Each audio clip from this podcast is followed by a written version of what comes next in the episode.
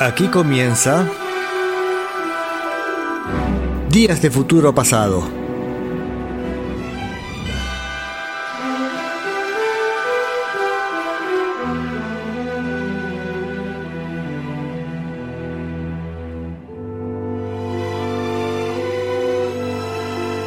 Un vistazo por la música a mitad del siglo XX.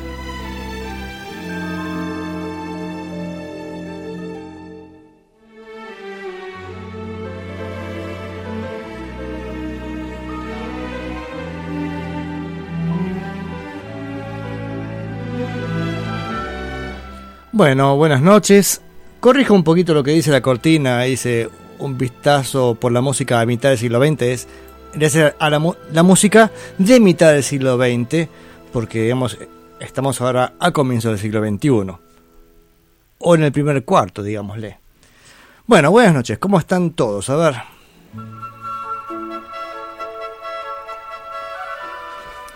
Estamos empezando con este capítulo de, Días de Futuro Pasado retomando lo que nos había quedado pendiente desde hace un par de semanas, que habíamos dejado un disco de los Kings con algunos temas faltantes, que vamos a empezar ahora con eso. Pero antes de meternos de lleno en el, programa, les recuerdo las vías de comunicación, o la vía de comunicación que es Facebook, Facebook básicamente, facebook.com barra radio banda retro, y ahí este, dejan mensajitos y qué sé yo.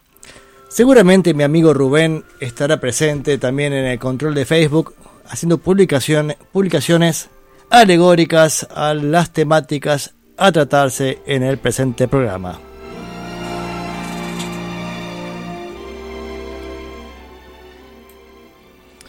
También hay otra forma de comunicarse que es a través de WhatsApp 3548 430507. Sebastián es mi nombre y ahí dicen, hola Sebastián. ¿Por qué no pasás esta canción de bla, bla, bla? Y yo digo, no, este no es un programa que pase música. Música, eh, sí pasa música, no, pedía, no a pedido de los oyentes. Bueno, estoy viendo si tenemos mensajes, algo, a ver si Rubén se presenta en el programa como hace habitualmente. Todavía no dio su presente, pero no faltará mucho. Empezamos con el programa del día de hoy. Habitualmente, siempre insisto, empezamos con Buddy Holly. No será el caso tampoco este programa de hoy. El, el pasado tampoco. Qué curioso. Pero vamos a retomar un poco lo que habíamos dejado eh, de este disco Preservation de los Kings del año 73, ¿no es cierto? Uy, a ver, a ver, ya les confirmo bien el año. Eh, ¿En qué disco está? Acá se me equivocó.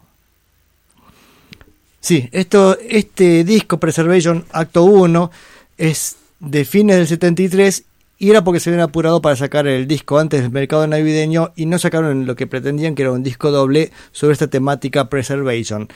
Sin embargo, el disco Preservation Acto 2 salió en el 74 y, sí, y aparte lo hicieron doble. Y ya hablamos de este disco, que es una propuesta bastante distinta dentro de lo que venían haciendo los Kings, ya sea este, desde lo musical, lo estético, hay varios cambios. O que Ray Davis dijo que ya había hecho todo lo que tenía que hacer dentro de la música pop y pretendía ir hacia este lado más teatral. A veces me parece hasta más como una especie de opereta rock. Vamos a decirle. ¿Por qué digo opereta? Porque es este como género un poco más, más liviano que la ópera rock, incluso que podrían haber hecho los, los Who. Pero no era la cuestión de comparar Who y, y Kings, porque no, no están haciendo lo mismo exactamente, no son, no son este son estas versiones raras, ¿no? Porque uno dice una ópera rock. ¿Qué es una ópera rock? Bueno, aparentemente es lo que este, hicieron los Who. Y los Kings, ¿qué diferencia tienen? Este, conceptualmente no mucha.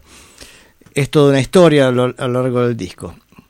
Pero bueno, el disco este que hemos estado escuchando la vez pasada y nos faltaban tres temas, los que había seleccionado para escuchar, em, tiene unos temas realmente muy buenos que al comienzo a mí me pasó este, ya estaba medio cansado con esta este cambio que hicieron los Kings, o no sé, no, no lo entendía y mucho no me gustaba inicialmente. Pero ahora me parece que es un gran disco, Preservation Acto 1. Así que vamos a escuchar Here Comes Flash, este, que es un buen rock and roll opereta, justamente, digamos, una especie de estilo punk con music hall, un poco de todo. Este mm, decía, el punk es un este toma el elemento de los Kings, aunque esto es bastante anterior, al nacimiento de los punks. Pero se van a dar cuenta que musicalmente algunas cosas les irían perfectas. Y después Sitting in the Midday Sun es una canción radiante, una relajación estilo los, los Kings.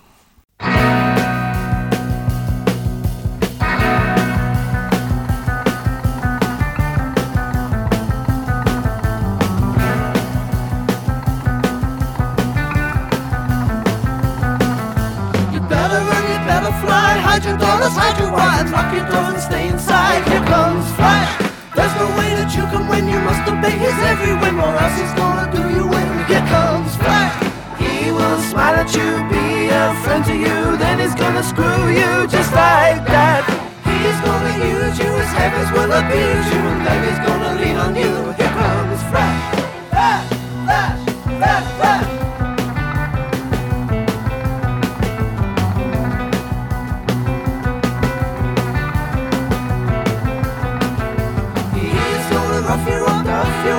You up and he's gonna screw you up. Even though he's mean on you, there's nothing else that you can do. Just sit back and take his abuse. He will smile at you, be so sweet to you, then he's gonna cheat on you. You better run, you better fly. Hide your daughters, hide your wives, lock your doors and stay inside. Here comes Flash,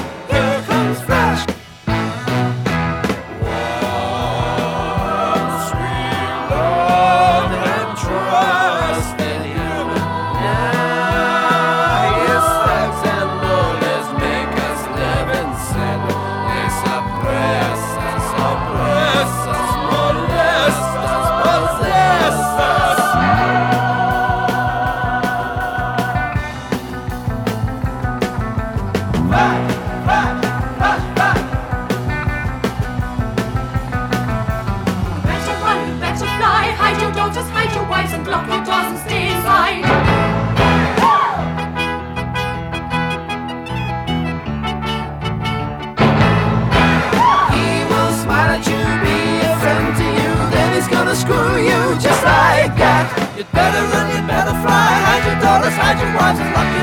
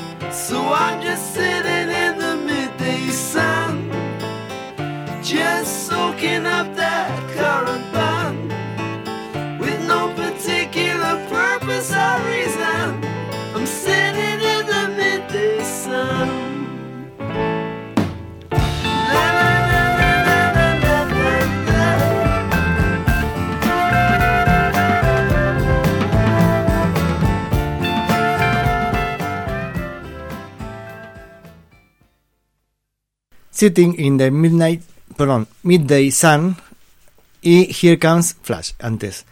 Bueno, estamos con este disco Preservation Number One de fin del 73. Nos queda una canción más para escuchar.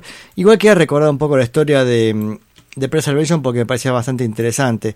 Eh, los personajes son Flash, un capitalista enloquecido que pretende hacerse del poder y destrozar la vieja Inglaterra de casas con techos de paja, las pequeñas tiendas, en pos de la, de la modernidad y la uniformidad. Black, un radical de izquierda, planes quinquenales, nacionalizaciones, redistribución de la riqueza, fortalecimiento de los sindicatos. Este, y la comuna, la, perdón, la comunidad clama contra el tirano gobierno, gobierno de Flash y quedan en, este, embelesados por el canto de sirena de Black. Eh, todo esto es observado por Trump, que es un vagabundo, que aparentemente es el alter ego de Ray Davis, que es un outsider que observa todo y comenta sin integrarse este, en la sociedad. Las canciones son, me parece, muy, muy buenas, muy creativas, con muy buenas melodías y, y estas cosas que no tiene acostumbrado los Kings, que lo hace con mucha na- naturalidad de pasar de un momento a otro. Creo que esa, esa virtud que tienen a veces pasa desapercibida, porque pasan de una, de una situación a otra con una facilidad enorme. Entonces parece que la canción hubiera sido, digamos, más de lo mismo, y no, sin embargo hay un montón de, hay un montón de elementos metidos dentro de la canción y un montón de, de climas que van consiguiendo y transformando. Siempre desde un toque mm, rústico, que es la característica, decía, de los de los Kings, ¿no? No es que se quieren hacer los refinados y meter el sonidito justo. No, porque parece una banda que son, sonaba bien en vivo, entonces tenían mucho ejercicio de banda, hacían lo que querían. Los, incluso uno se da cuenta por cómo manejan los tempos. El pronto la canción se apura, se frena, lo que hace falta para la canción y todos lo entienden bien y todos van como corresponde. Eh, vamos a escuchar una canción más, Demolition, la demolición, que ahí tiene un poco también de los, elementos de esta obra. Esta canción es bastante representativa del espíritu de este disco. Así que vamos con esta canción, que no sé si la que cierra el disco, pero al menos va a cerrar mi análisis de Preservation, acto primero.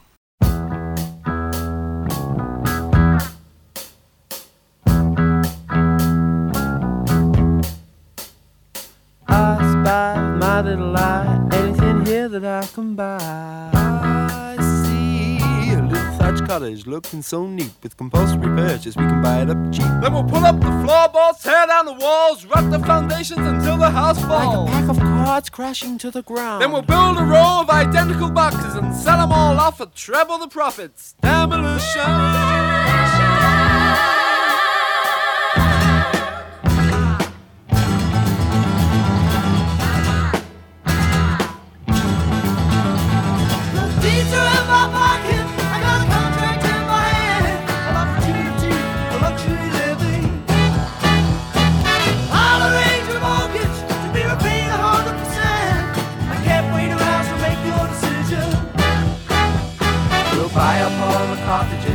Every house and every street. We got everything we need.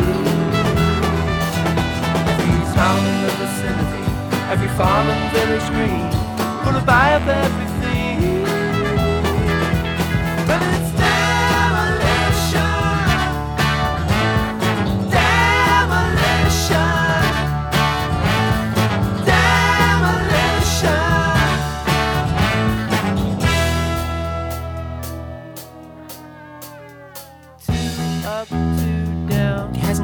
Garden, but it's got a lovely patio. Stainless steel kitchen sink. Gas fire central heating.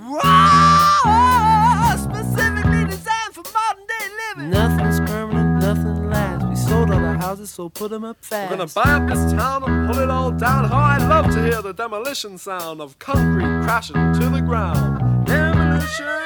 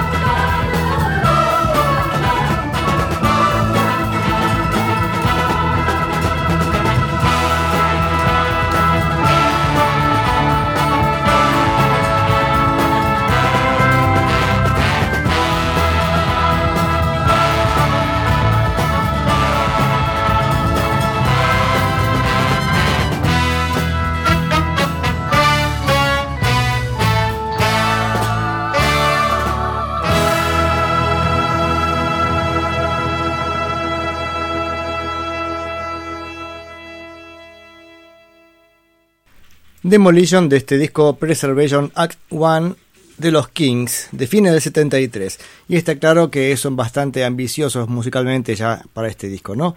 ¿Y qué tenemos acá? ¿Quiénes cantan? Porque escuchamos voces femeninas y están, a ver, Crisia Coxian, Cockhan, no sé cómo se pronunciará, Lee Pavi, Louis Rich, Pamela Travis, Sue Brown.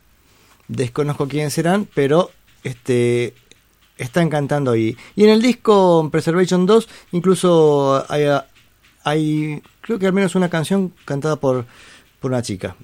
Y otra que está hecha a dúo con él, si no me equivoco. Ya será para la próxima que, que encaremos Preservation. Bueno, eh, ¿algún mensaje, algo, che? Nada, nada. Siempre con el silencio habitual de mis oyentes. O sé que no tengo oyentes. Bah, eh, puede, puede ser cualquiera de las dos cosas. Este... Vamos a seguir con... A ver, estamos con los Kings, año 73. Los Kings eran representantes del movimiento mod juntos con los Who en, los 60s. Y la otra banda, tercer banda dentro del movimiento mod, eran los Kings... Eh, perdón, los Kings. The Small Faces, que también estu- estuvimos escuchando bastante. Acá traje cuatro canciones de los Small Faces. Creo que son todas del 67, fueron simples. Eh, algunas, otras desconozco cuál habrá sido su, su destino. Me podría poner a buscar, pero no, no viene al caso. Me parece interesante más bien escuchar las canciones. Vamos a escuchar Teen Soldier, este soldado de lata. Es este el pop británico de a partir del 67. Tiene un muy buen momento rockero. Si no me equivoco, tiene algunos efectos en la grabación. O me estoy equivocando de canción. Que eran propios de estudios Olympic donde grababan. Capaz que me equivoqué. ¿eh? Este, pero bueno, seguro lo que es importante es el sonido de la, de la canción, los momentos, los recursos pop que utilizan, que son buenísimos. La siguiente canción de los Small Faces que vamos a escuchar, también de esta misma época, esta no tengo ni idea de dónde es, pues es un instrumental. Y me parece interesante los instrumentales porque, bueno, ahí muestra los músicos que son capaces de hacer cuando no tienen una melodía encima, ¿no? Y la canción tiene el ambicioso título de The War of the Worlds, la guerra de los mundos. Eh, no sé qué tendrá que ver con la música, pero sí la música tiene algo interesante que me hace acordar en un momento al, a Wild Honey de los Beach Boys. Wild Honey es, creo que desde el 68, entonces esto se ubicaría un poco antes o no estoy seguro. Habría que buscar bien para no meter la pata. Pero si alguno que está escuchando tiene presente la canción Wild Honey de los Beach Boys, fíjense si la segunda canción no tiene un parecido en un momento.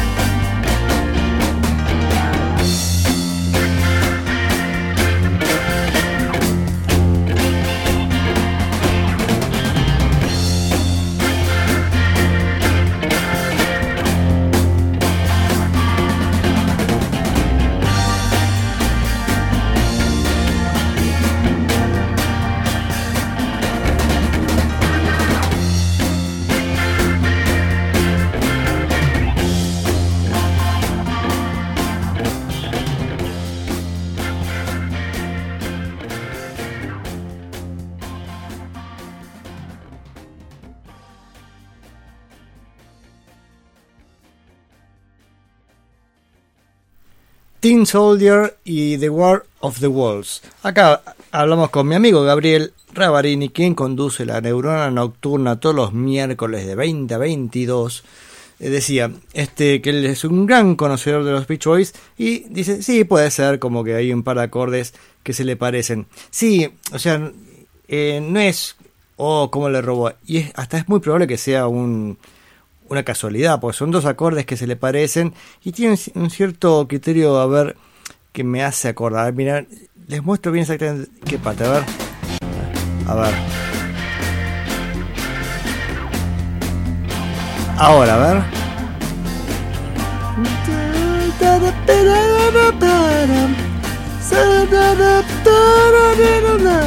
Y ahí arriba cantan los Beach Boys. Yo intenté, pero no pude. Bueno, es una. Por decía, puede ser casualidad. Además, no puedo ubicarlo a esta canción de dónde salió y capaz que nunca salió en ningún lado. Lo grabaron y aparecen ahora en los bonus tracks. Pero me gustó, un instrumental, este, no dice mucho, pero también dice un poco el sonido de los Small Faces. Eh, vamos con dos canciones más. Ichigo Park, que es este un simple. A ah, justo tenía acá la lista de simples. Estos son simples del año 67. Este Ichigo Park, no tengo la fecha de edición, bueno, no, importa. Este que se, vamos a escuchar ahora esa canción y después I Feel Much Better, que es el lado B de Teen Soldier. Al respecto, Teen Soldier, Soldado de Lata, también la grabó Charlie García en su disco El Aguante. Así que, si nos queda tiempo, lo vamos a escuchar por Charlie García al final del programa. Ahora nos quedamos con Ichigo Park y el lado B de Teen Soldier, I Feel, I Feel Much Better. Me siento mucho mejor y la verdad es que con esta canción, sí, uno se siente mucho mejor con escucharlo, pues es una alegría pop inmensa. Tiene unas voces infantiles bastante interesantes. Yo no sé si son infantiles o si son ellos mismos grabando a distinta velocidad. Entonces, claro, cuando lo aceleran suena como más agudito. Pero está buena las voces, así que por ahí si alguien tiene una sugerencia de cómo lo hicieron, lo comparten aquí a este programa.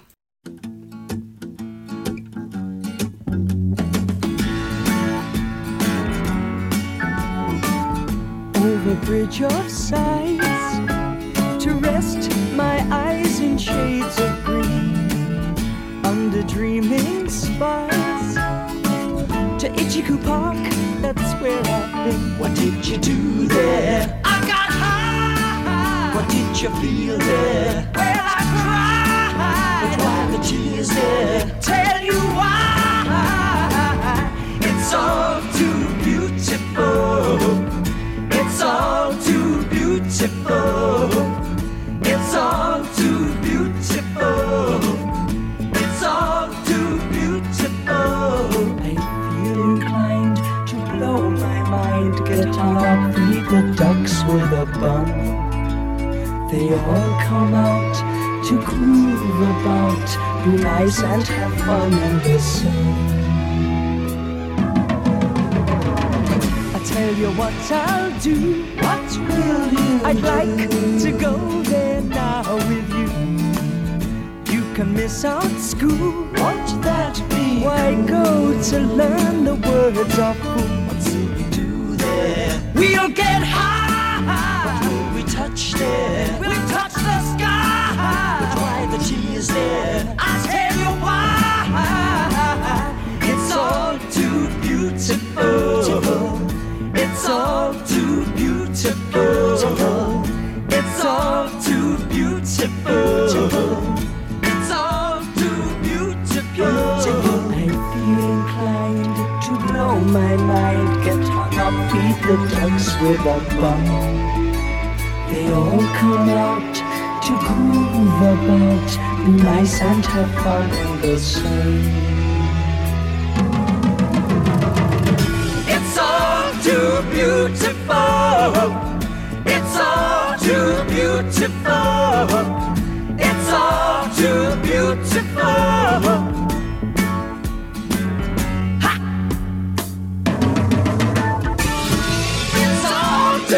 Beautiful. It's all too beautiful. It's all too beautiful.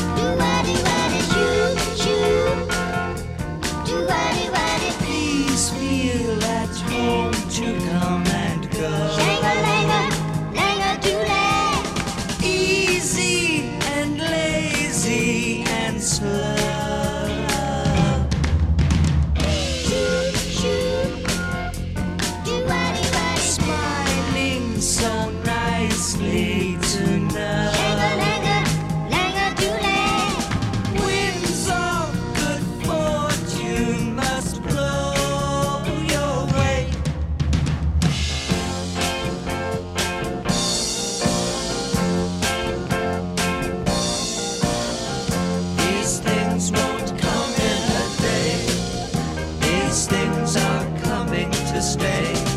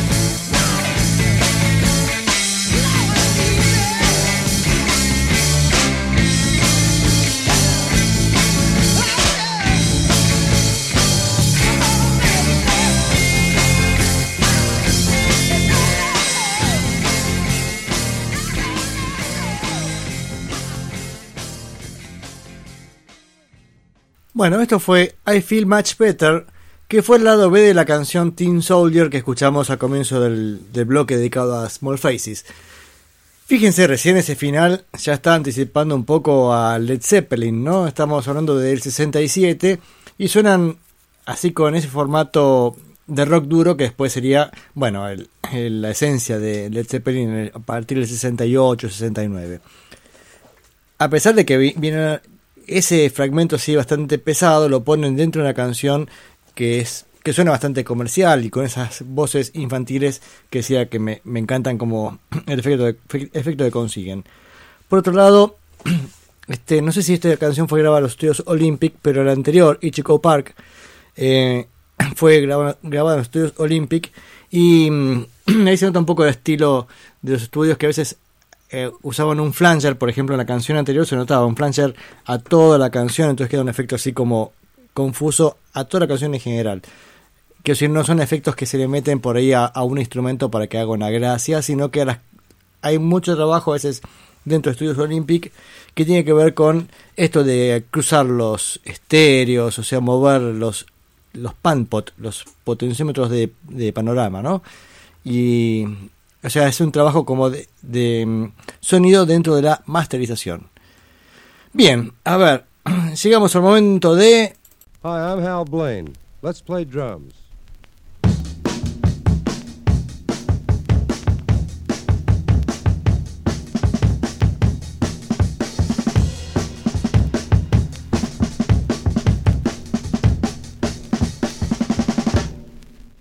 Hola, ¿qué tal, Hal Blaine? Acá llegó. A ver cómo se presenta de vuelta. A ver, ¿qué dice usted?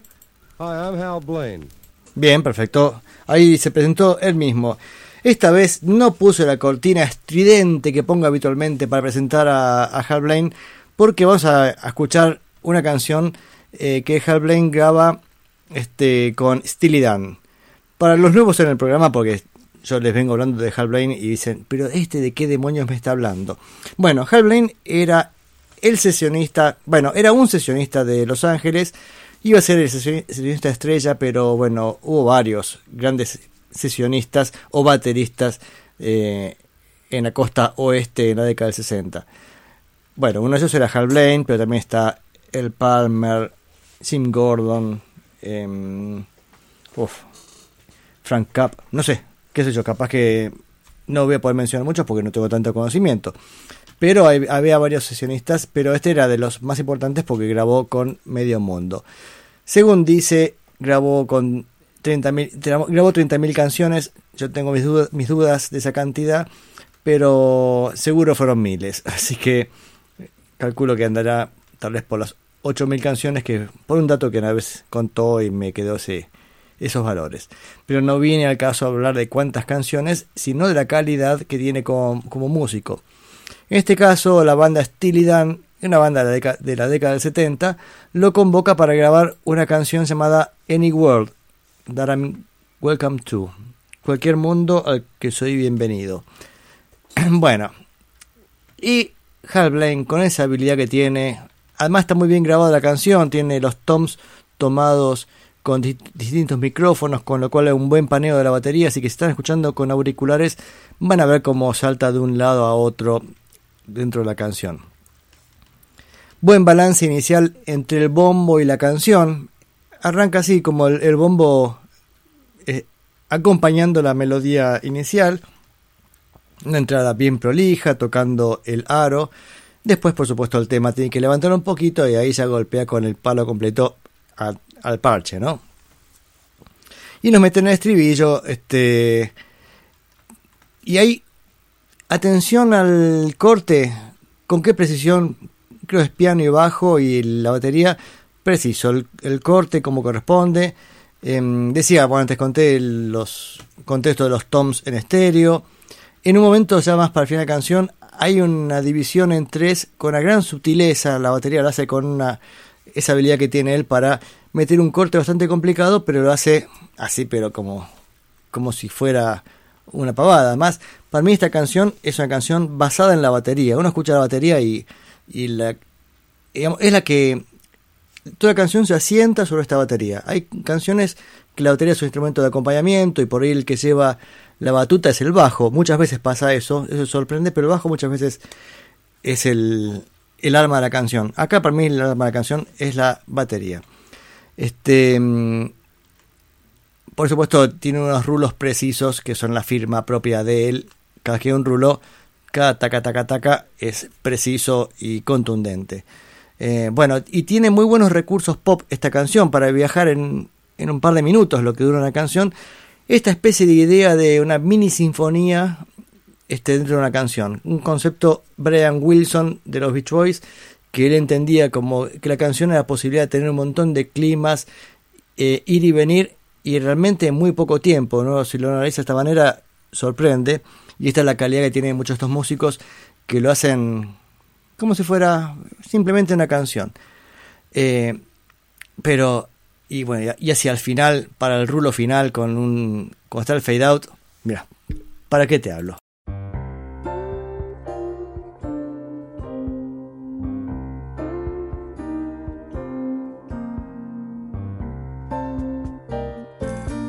If I had my way, I would move to another lifetime. I'd quit my job, ride the train through the misty nighttime.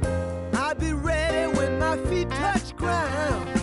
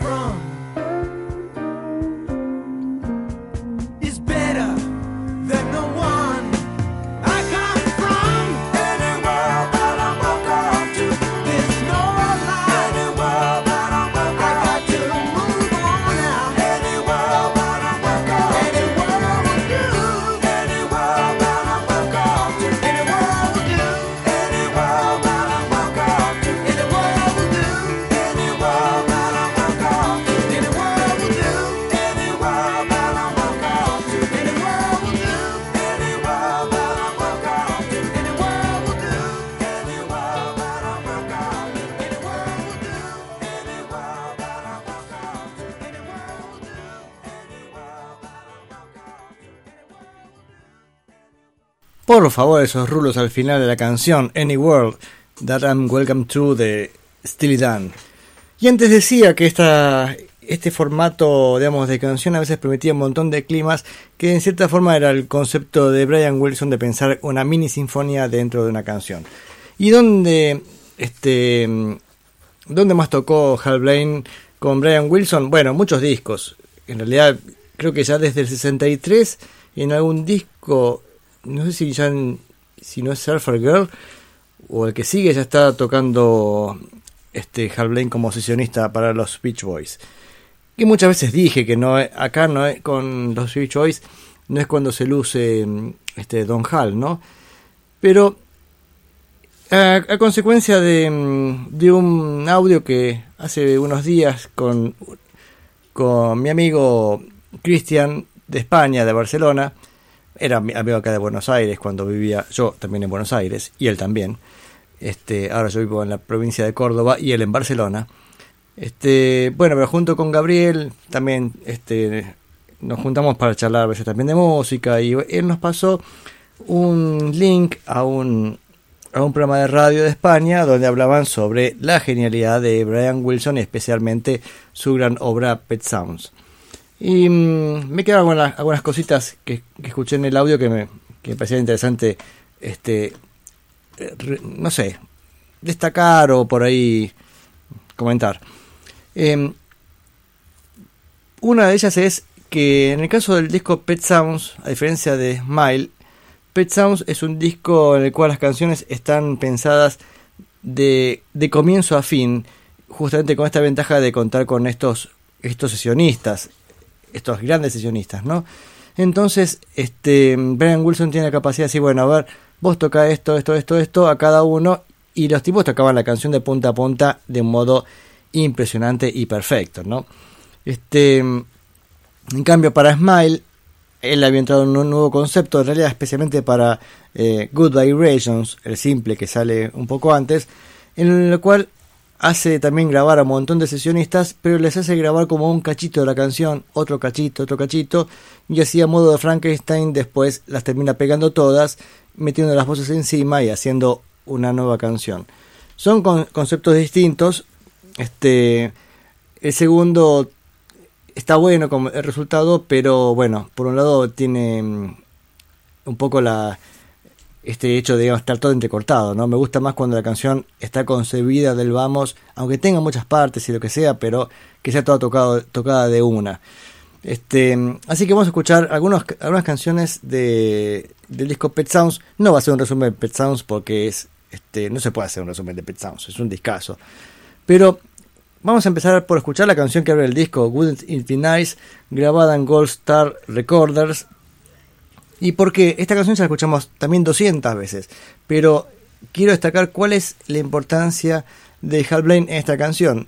Y aunque pare- parezca increíble, más allá de la grandeza que tiene en los rulos en combinación con Frank Capp que toca el timbal, entonces por ahí el- la batería le deja el rulo al otro y el tipo lo toma y lo sigue desde el timbal o al revés, no acuerdo exactamente cómo es, de manera impresionante. Este, todo el chiste o lo difícil que tuvo esta canción, como hemos escuchado en las grabaciones, creo que recién a partir de la quinta toma la entiende bien Hal, es la introducción. Por la introducción de la canción, que tiene ese, ese comienzo de guitarritas etéreas, este. Esa entrada tiene un peso que es único, ese tatán. Es, bueno, lo que, lo que quería Brian Wilson y que Hal consigue. Pero escuchen toda la percusión de la canción que es una maravilla.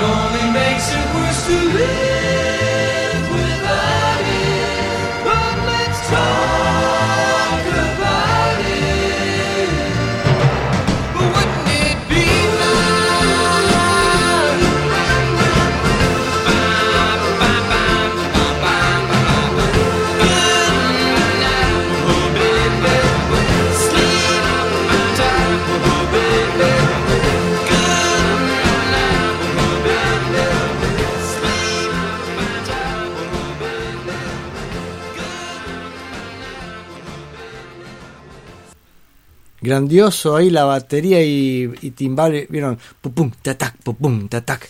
Así los dos trabajando de un, con sincronismo como si fuera una sola persona tocando. Maravilloso. Y, y en ese programa decía que estaba escuchando sobre Pet Sounds. Me pasó que, que bueno, es un disco que, que escuchamos 200 millones de veces en nuestras vidas. Entonces uno dice, ¿qué? ¿Otra vez la canción? Y pasaron un fragmento que yo le he pasado entero, entera de God Only Knows. ¿Qué, qué canción impresionante. Uno puede escucharlo una vez, dos veces, tres veces, 50 veces y decir, sigue siendo una maravilla.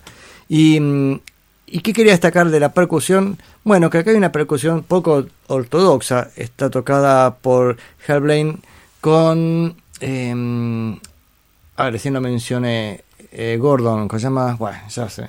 Se me fue. Aníbal Gordon, ¿no? ¿Cómo se llama? Bueno, ya me acuerdo el nombre. Este... mm, las mencioné hace un ratito, que cerrame. Jim Gordon. Bueno, este... mm, que decía... Que después fue baterista también de Eric Clapton. La canción está God Only Knows. Fíjense la percusión que tiene. Hay un tuk tac, tuk tac, tuk tac, tuk tac. Todo el tiempo hace, hace una. No sé si qué instrumento es que lo hace. Siempre hay acompañamiento de, mm, de percusión también acompañando. Y la pandereta, que sobre la cual hemos hablado bastante en los últimos programas. Fíjense que en la primera vuelta solamente golpea el tiempo 4. 1, 2, 3, tac. 1, 2, 3, 4. Ok, dije 3 y lo marqué. 1, 2, 3, 4. 1, 2, 3, 4. Bueno. Y en cambio, después de la parte instrumental, ya marca el tiempo 2 y 4. 1, 2, 3, 4, tac. ¿Por qué? Porque la canción va avanzando y necesita crecer. Entonces ahí tiene más, eh, más peso la instrumentación y tiene más elementos. Más allá de la percusión rarísima, ese redoblante descolgado al final, este, lo que sí está claro que es muy distinto del concepto musical que no tiene nada que ver con lo que escuchamos recién de Steely ¿no?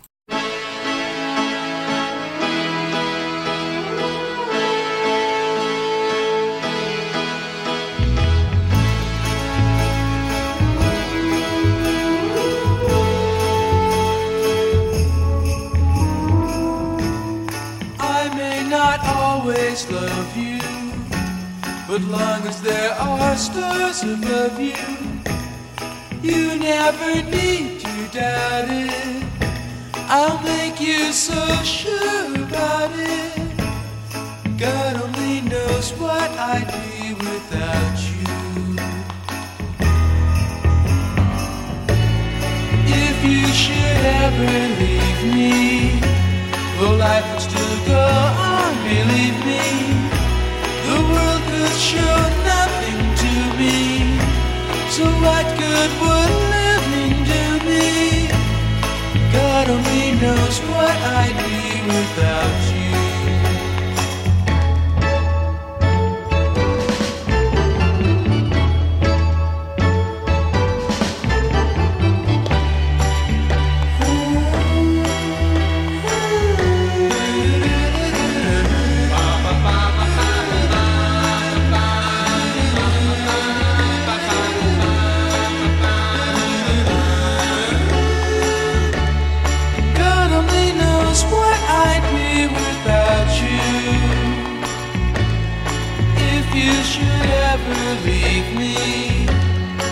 life would still go on, believe me.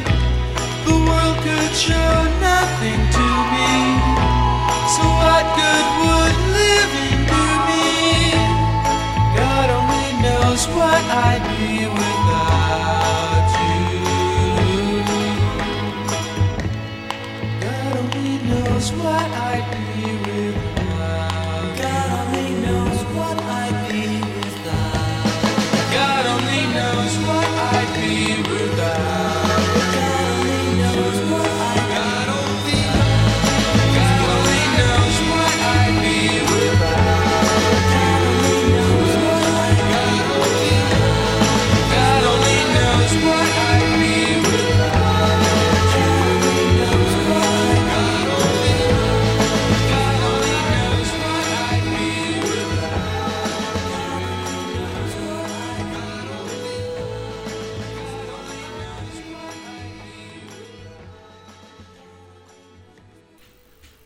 God Only Knows, qué tremenda canción, impresionante.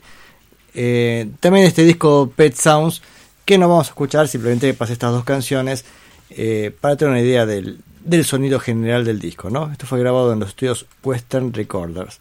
Y de paso aprovechamos para este, ir a esos detallecitos que venimos charlando en sucesivos programas. Ya venimos charlando varias veces de la pandereta y ver cómo muchas veces pasa desapercibido, es un trabajo menor, pero este, cuando se hace mal se, se nota muchísimo. Y cuando está bien hecho, ni aparece.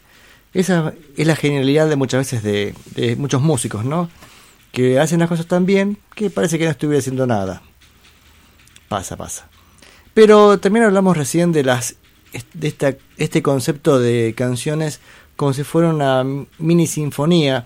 Y era lo que decía en ese momento Brian Wilson, que él encaraba la música de esa manera, con la idea de que una canción pop de tres minutos, bueno, tenga también un montón de, de momentos, de movimientos, ¿no? Que la canción vaya de un lado a otro.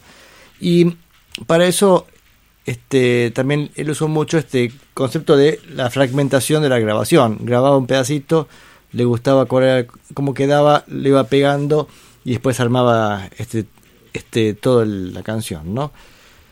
Los sesionistas mismos decían que no tenían ni idea cómo iba a quedar la canción y la escuchaban recién este, más adelante en la radio ya terminada. Más allá que por lo general cuando graban las bases, no, por lo general no, nunca graban las voces en ese momento. Para las voces los Beach Boys eran más reservados, le gustaba estar más en intimidad y trabajar con cuidado la armonía y entonces este, quedaban bien bien separadas las sesiones una de otra. Una cosa es grabar la base, otra cosa es grabar la, las voces. Eh, pero vamos a escuchar esta canción que mencioné recién.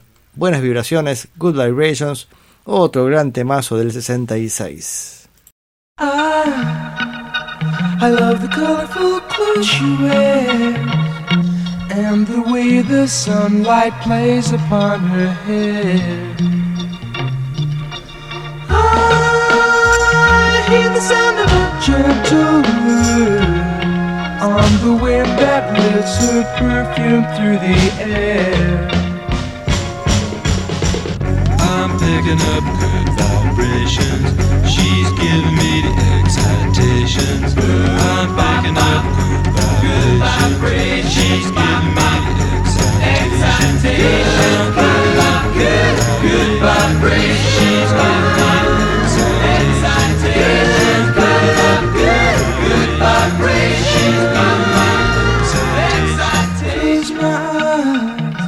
somehow closer now.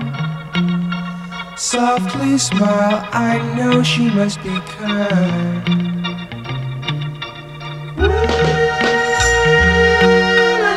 In her eyes, she goes with me to a blossom room. Picking up good vibrations. She's giving me the excitations. I'm picking up good vibrations. She's giving me the excitations. Good, good vibrations. Excitations.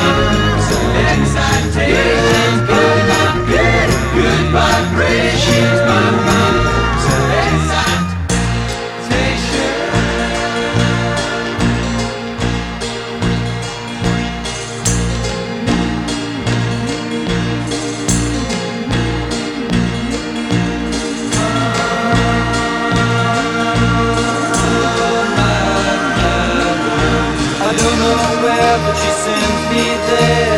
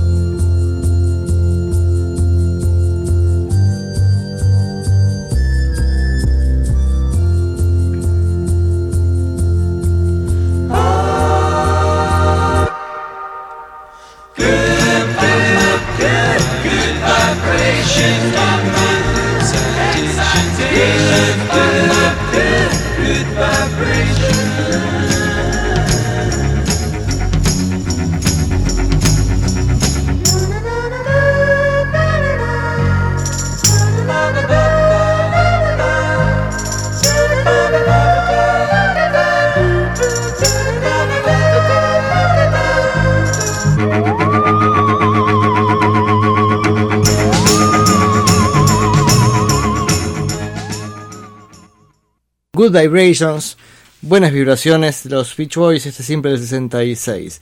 Y que hemos comentado, bueno, con Gabriel seguimos hablando de esta canción que es maravillosa, God Only Knows, que escuchamos antes.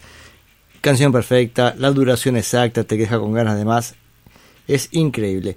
Y ahí también saluda a Rubén, que se integra, parece tuvo una no- una noche complicada, pero ya está con nosotros. Ru- Rubén Mochín, bienvenido a Días de Futuro Pasado. Estamos escuchando, te cuento, Rubén.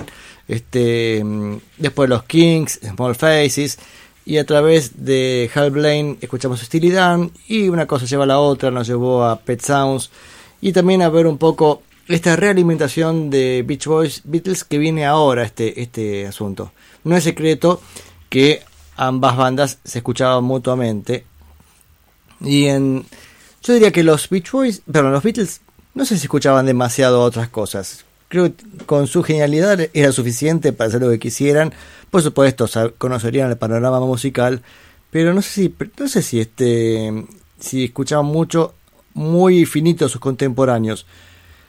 Sí sabemos que escucharon un montón de música antes y, que admiraban y que bueno, tocaban, ¿no? Pero para ya de esta época, 65, estaban tan tan firmes que hacían lo que querían con, con la música, ¿no? Y hay varios paral hay un paralelismo que día pensaba entre el disco For Sale y Beach Boys Party. Sé que es una exageración mía, eh, guarda esto, muy muy una visión mía. Pero sí me parece que es como ambos son discos de bandas que ya están un poco cansadas o que no saben este bien para qué lado este continuar. Y en el caso de los Beatles lo resolvieron con muchos covers. Fíjense que el disco anterior, este, incluso el anterior también, eran todos los temas de ellos. Y este cuarto disco, For Sale, empezaron a hacer covers. Y para los Beach Boys no fuese el recurso, sino que hicieron el Beach Boys Party, que, del cual hablamos la semana pasada, que era ver qué hacemos cuando estamos cansados y no sabemos cómo seguir.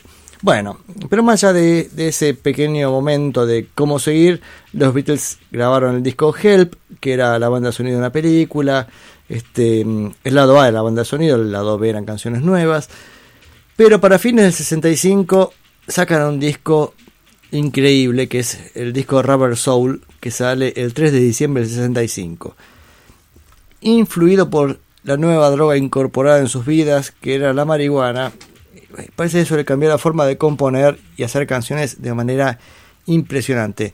Y yo creo que este es el momento en el que Brian Wilson escucha a los- Beatles y dice, ah, claro, uno puede hacer lo que quiere con la música.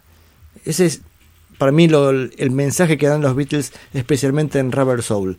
Porque la verdad es que las canciones que hace son increíbles, son innovadoras para lo que venían haciendo. Es como que no, no se le agotan los recursos y tienen nuevas ideas y esas nuevas ideas además son mucho más interesantes.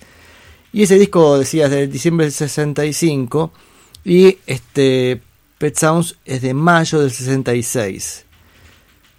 Este, un poco eh, aunque es de mayo del 66 y el disco Revolver de los Beatles es de agosto del 66, yo creo que llegó para los últimos momentos de la grabación de Revolver porque me parece que ahí tiene algún ya alguna re- realimentación. Y sabemos que después la historia nos dice que, que la carrera venía a ver quién hacía la próxima genialidad y Brian Wilson apuntó a Smile, pero no pudo por problemas internos y porque los Beatles sacaron Sgt. Pepper, que aparentemente, este, según dijo Brian Wilson, dijo, bueno, ya está, me ganaron.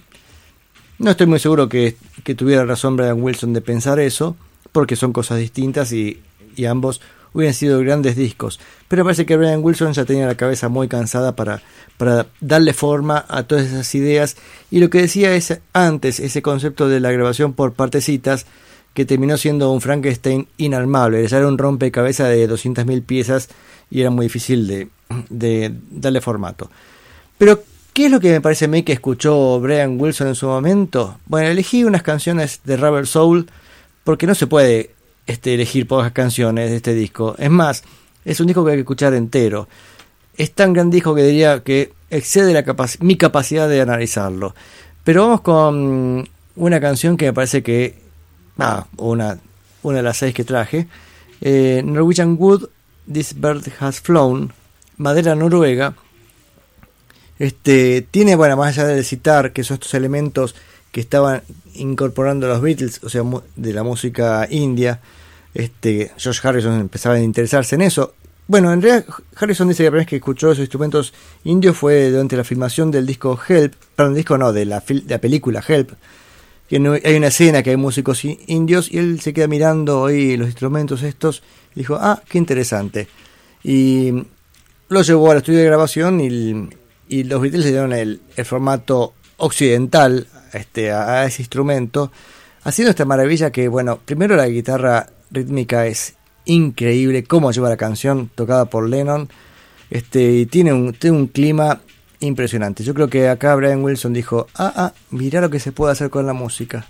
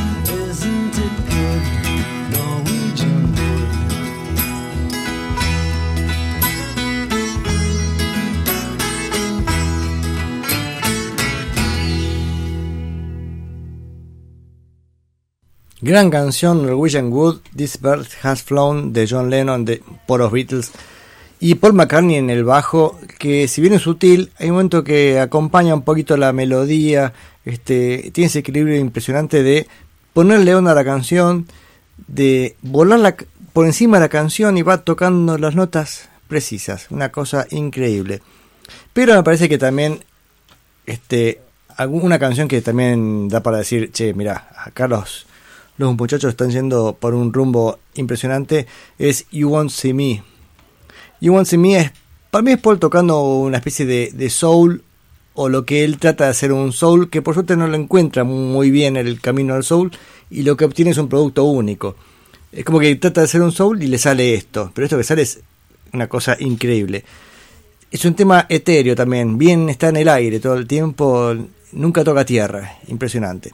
Así que vamos a escuchar You Won't See Me y después este, esa es de Paul McCartney y después una de John Lennon, Nowhere Man, que tiene impresionante, por un lado como suenan las voces, unas armonías increíbles, este, y además la banda suena con una solidez increíble, o sea, la banda, me refiero a la batería de Ringo, el bajo de Paul, la guitarra acústica de John y mm, los detalles de guitarra este, y el solo también, ¿no? El- con la guitarra Stratocaster em, tocada por Josh Harrison.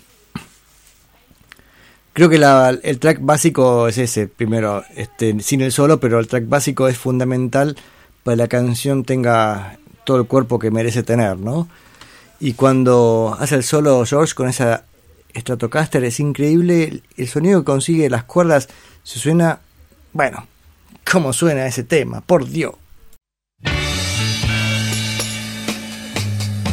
I call you up, your line's engaged.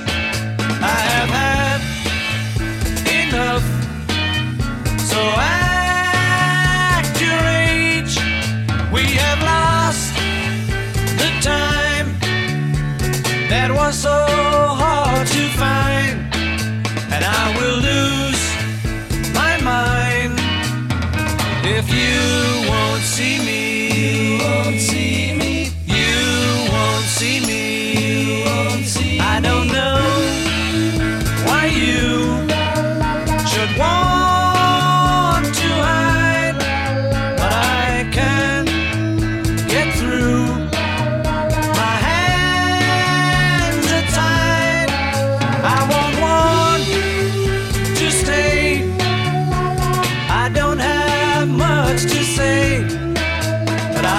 turn.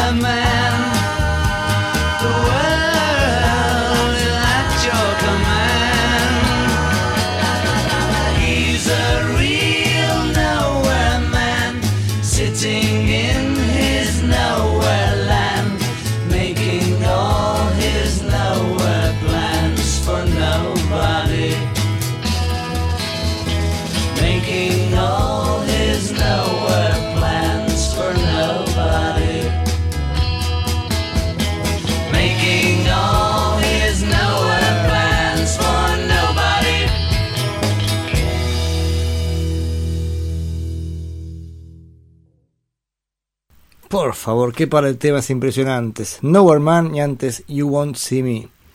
Bueno, recién en Nowhere Man, más allá de los, los rulos cerrados que hace Ringo en ese momento, a un redoble, este, es interesante como por ahí hay momentos que golpea este, la baqueta con esa técnica de golpear el parche a la vez que el aro, que sale como ¡pac! suena un disparo la- el redoblante, mucho más fuerte. Y entonces es como que va combinando técnicas, va parejito y pronto tac, a un golpe es un poquito más fuerte que el otro. Más allá que es un tema basado, digamos, en la banda, porque todos suenan impresionantes y aparte me encanta la entrada, todos lo conocemos, pero fíjense cómo la guitarra se adelanta. Vamos a escuchar de vuelta un- el comienzo, a ver. Bueno, comienzo las voces. Fíjense cómo entra la banda.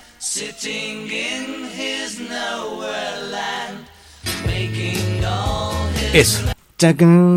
Impresionante. Ese detallecito del ritmo es increíble. Bueno, antes escuchamos You Won't See Me. Este, que acá comentamos con Gabriel también impresionante el, este, el trabajo del bajo de esa canción. Este, y es una canción, como decía antes, basado en el bajo. Esas canciones que vos escuchás el bajo y decís, sí, est- esta es la canción. Con esto se sostiene toda la canción. Pero este disco, Rebel Soul, es increíble. Es maravilloso. Acá Rubén nos dice, sí, Ringo. Sí, es impresionante cómo toca Ringo en este disco. El otro día comentábamos con mi amigo Ernesto eh, que decía que para él Heavy Road es el disco en, que Ringo se luce menos. Es para analizarlo un poquito. Puede ser que sea un poquito más, más cuadrado que habitualmente. Suena como si fuera habitualmente cuadrado. Dije no. Más cuadrado que otras veces. Este, o sea, con menos recursos este, mm, que en otros discos. Pero en cambio acá Ringo es impresionante.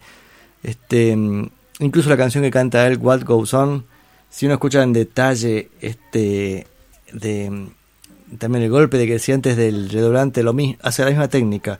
Cuando entra el estribillo, pack, pega ese snapshot, creo que se llama, que ese golpe fuerte para meternos en el estribillo. Una finura, Ringo, impresionante. Y lo que dice Rubén nos cuenta que es la acústica entra una semicorchea antes. Ahí está ese chiste, ese, ese momento que te deja así en el aire hasta que, uff, todo cae como debe ser. Bueno, otro par de canciones maravillosas, en este caso dos lentos. Una de Paul McCartney y otra de George. Eh, perdón, de John. La primera que vamos a escuchar, la de Paul McCartney, es Michelle, que es increíble una balada, pero que no tiene límites de, de maravillosamente bella. Este, que esta canción me parece que tiene la mano fuerte, en este caso de George Martin, porque George Martin le dio un poco el, el, espíritu de la canción, diciéndole a George Harrison cómo debían ser los detalles de guitarra, cómo debía ser el solo, un solo de guitarra más que acompaña la melodía. Eh, parece que los primeros intentos de George de encontrarle una guitarra para esta canción eran más enfocados en lo que él se sentía más seguro, una cosa más rockera. Y mm, para, para George Martin la canción merecía otro arreglo y medio que le dictó las notas, diciendo, mira George, es tum, tururum, tururum, tom. Y George, eh, medio a regañadientes, acató las órdenes de su productor y llevó Michelle al nivel que, que alcanzó. Y la canción de John, que es la segunda de este bloque, es Girl, muchachita, muchacha, que fue una canción compuesta a las apuradas, necesitaba una canción más y John dijo, bueno, para mañana te traigo algo. Y lo que trajo fue esa maravilla. Es impresionante esa capacidad de componer de John. Este, bueno, divertido el momento que suena este sorba griego. bueno, ya lo charlaremos. Michelle Girl.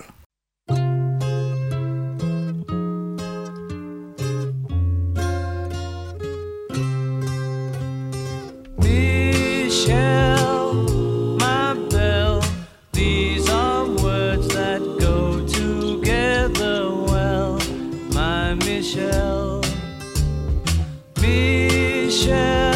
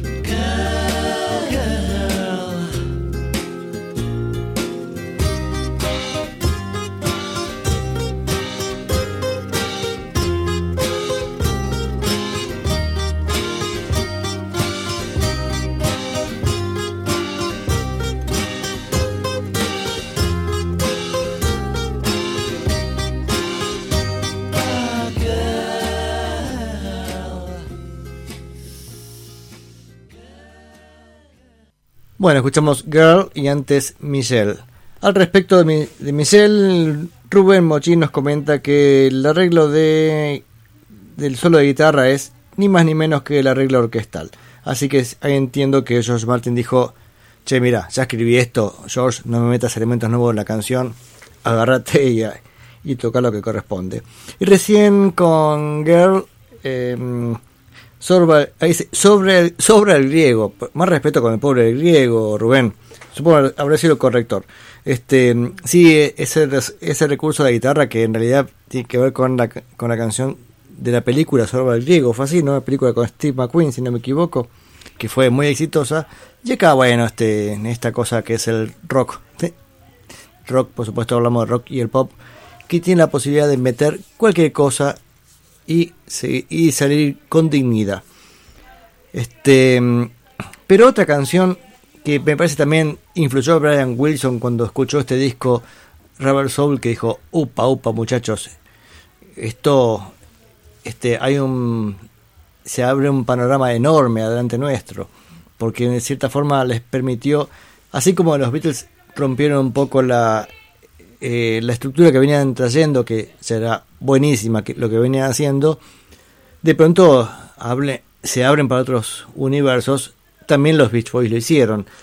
Y me parece que, bueno, estas canciones que pasé ejemplifican un poco esto y es de este excelente, para mí el mejor disco de los Beatles, Rubber Soul.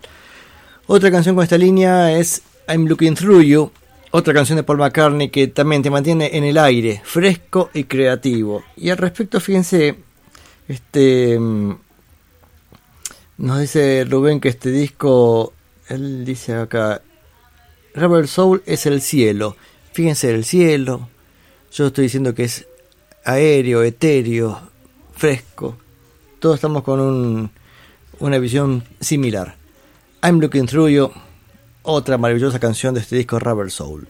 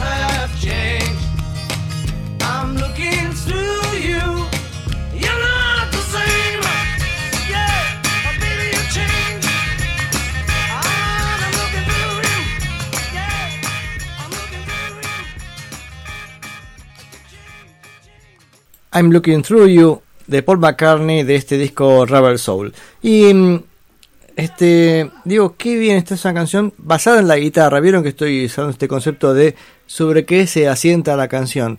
Y esta canción lo que lo lleva adelante es la guitarra. Entonces dije, habrá sido Paul que el, que la tocó, siendo una canción de él. No, la, can- eh, la guitarra la toca John Lennon, que es la guitarra acústica, ¿no? Paul toca el bajo, como, bueno, lo tradicional.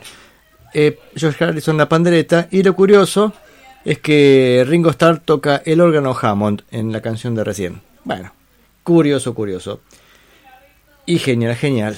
Bueno, esto, esto fue un resumen del disco Rubber Soul que me parece que cambió un poco el, eh, la música, dividió en dos este, la década del 60 y ahí a partir de ese momento arranca la nueva década del 60 porque a partir del 66 el, la cosa cambia. Pero volvamos ahora a Brian Wilson, porque decía, de este disco Brian Wilson eh, dice, va, podemos hacer lo que queremos, este, hago Pet Sounds. Pero él después se encara este, el disco Smile, 200 veces contamos en este programa o también en la, en la neurona nocturna, también hemos, eh, hemos no, ahí en este caso fue Gabriel el que ha hablado sobre la historia esta de, de los Beach Boys. Este, decía, intentaron grabar este el disco Smile, no sale, bueno, este pobre Brian termina en un conflicto mental importante, dos años de depresión absoluta, no sale de la cama, este, y es otra historia.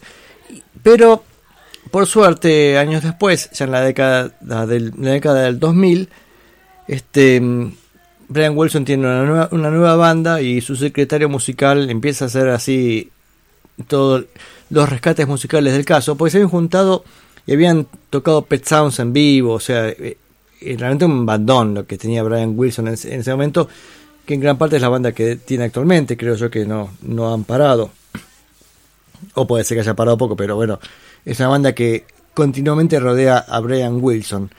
Y, mm, y entonces le dieron la, le encontraron la vuelta al disco Smile y lo grabaron en el año 2004.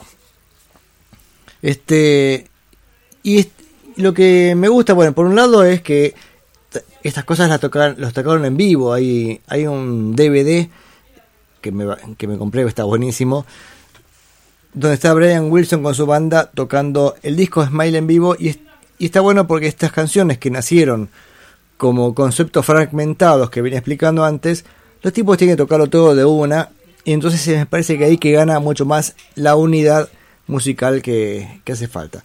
Pero no lo vamos a escuchar en vivo. Este, hace un tiempo intentamos escuchar el disco Smile, em, escucharlo así mm, en la versión de los Beach Boys, aunque todas son suposiciones, porque decía ellos nunca lo terminaron.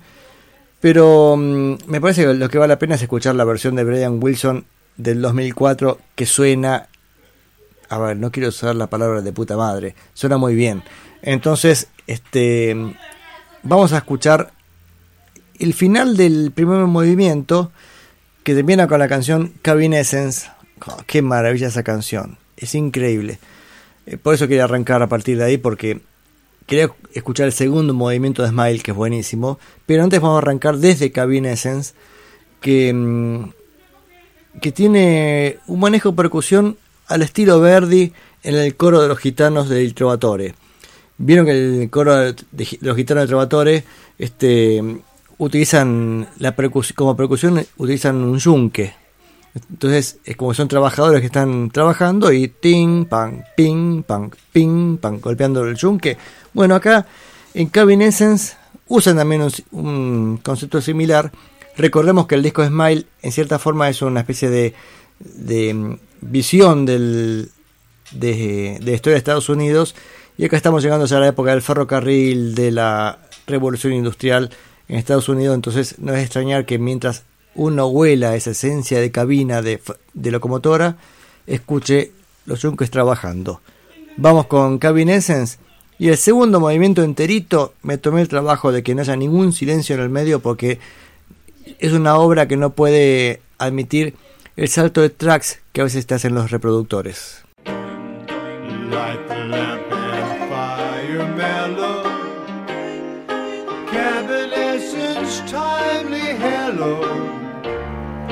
Welcome.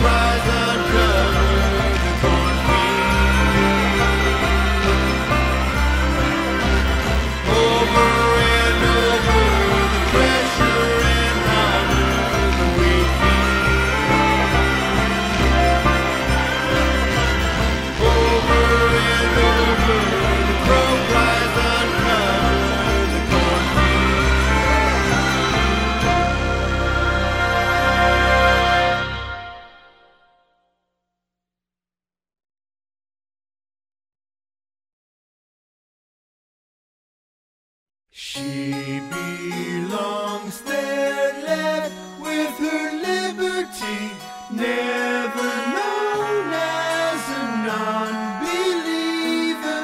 She laughs and stays in.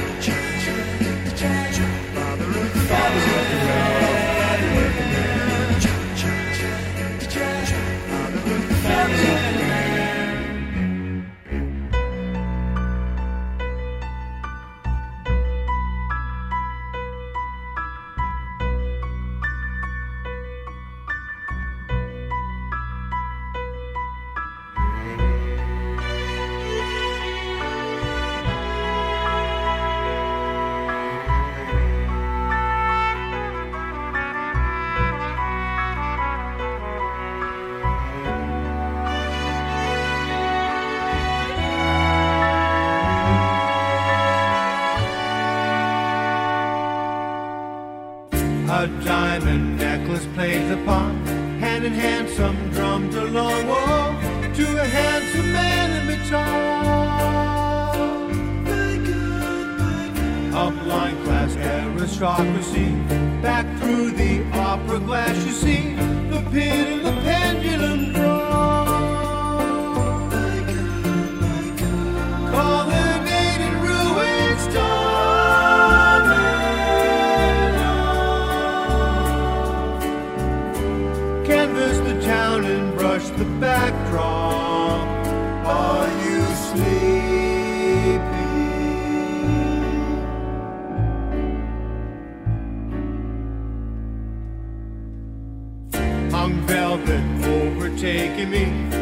shed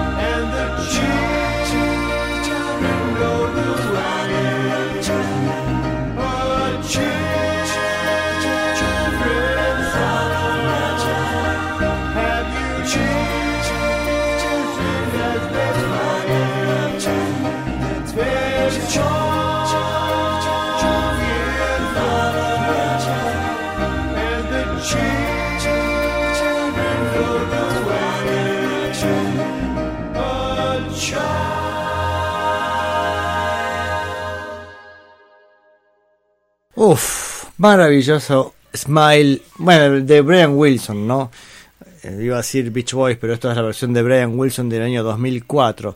Escuchamos Cabin Essence y después el segundo movimiento, porque no me acuerdo, no los títulos, es Wonderful, la primera canción, eh, Child is the Father of the Man, creo que hay una más en el medio, o al re- no sé el orden, y termina con la canción Surf's Up, que es una maravilla, es impresionante.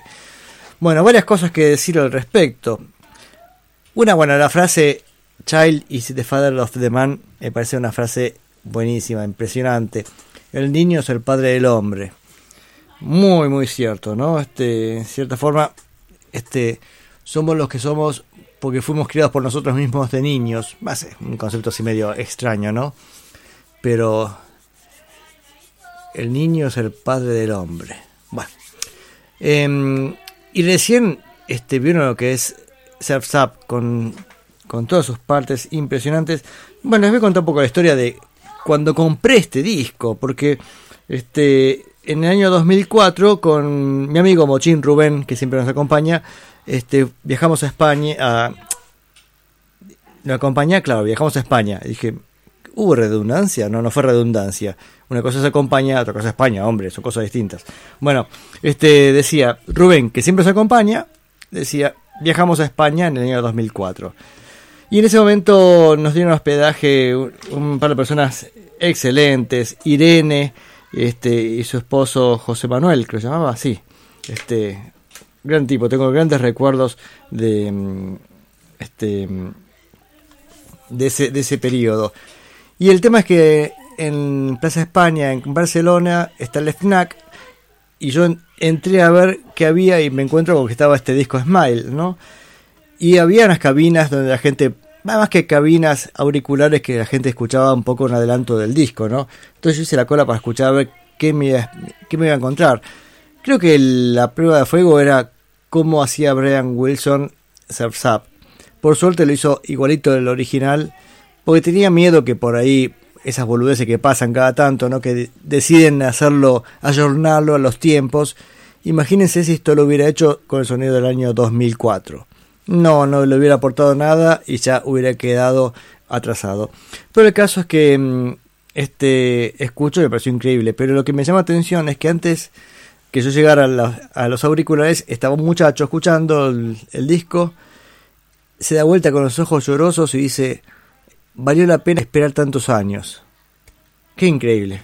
Genial, genial este, este, la reacción de ese muchacho. Y después me acuerdo de comprarme el disco, este, escucharlo en la, en la casa ahí, en la casa de Irene, que me habían prestado un grabadorcito, va, un reproductor de, de, de compactos, y lo escuchaba y decía, wow, qué cosa increíble lo que hizo acá Brian Wilson, y la verdad es que me partió la cabeza ese disco.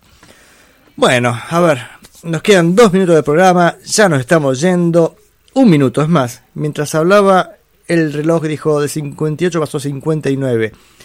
Y yo tengo como para 7 minutos más, 8 minutos más de música, no sé qué voy a hacer.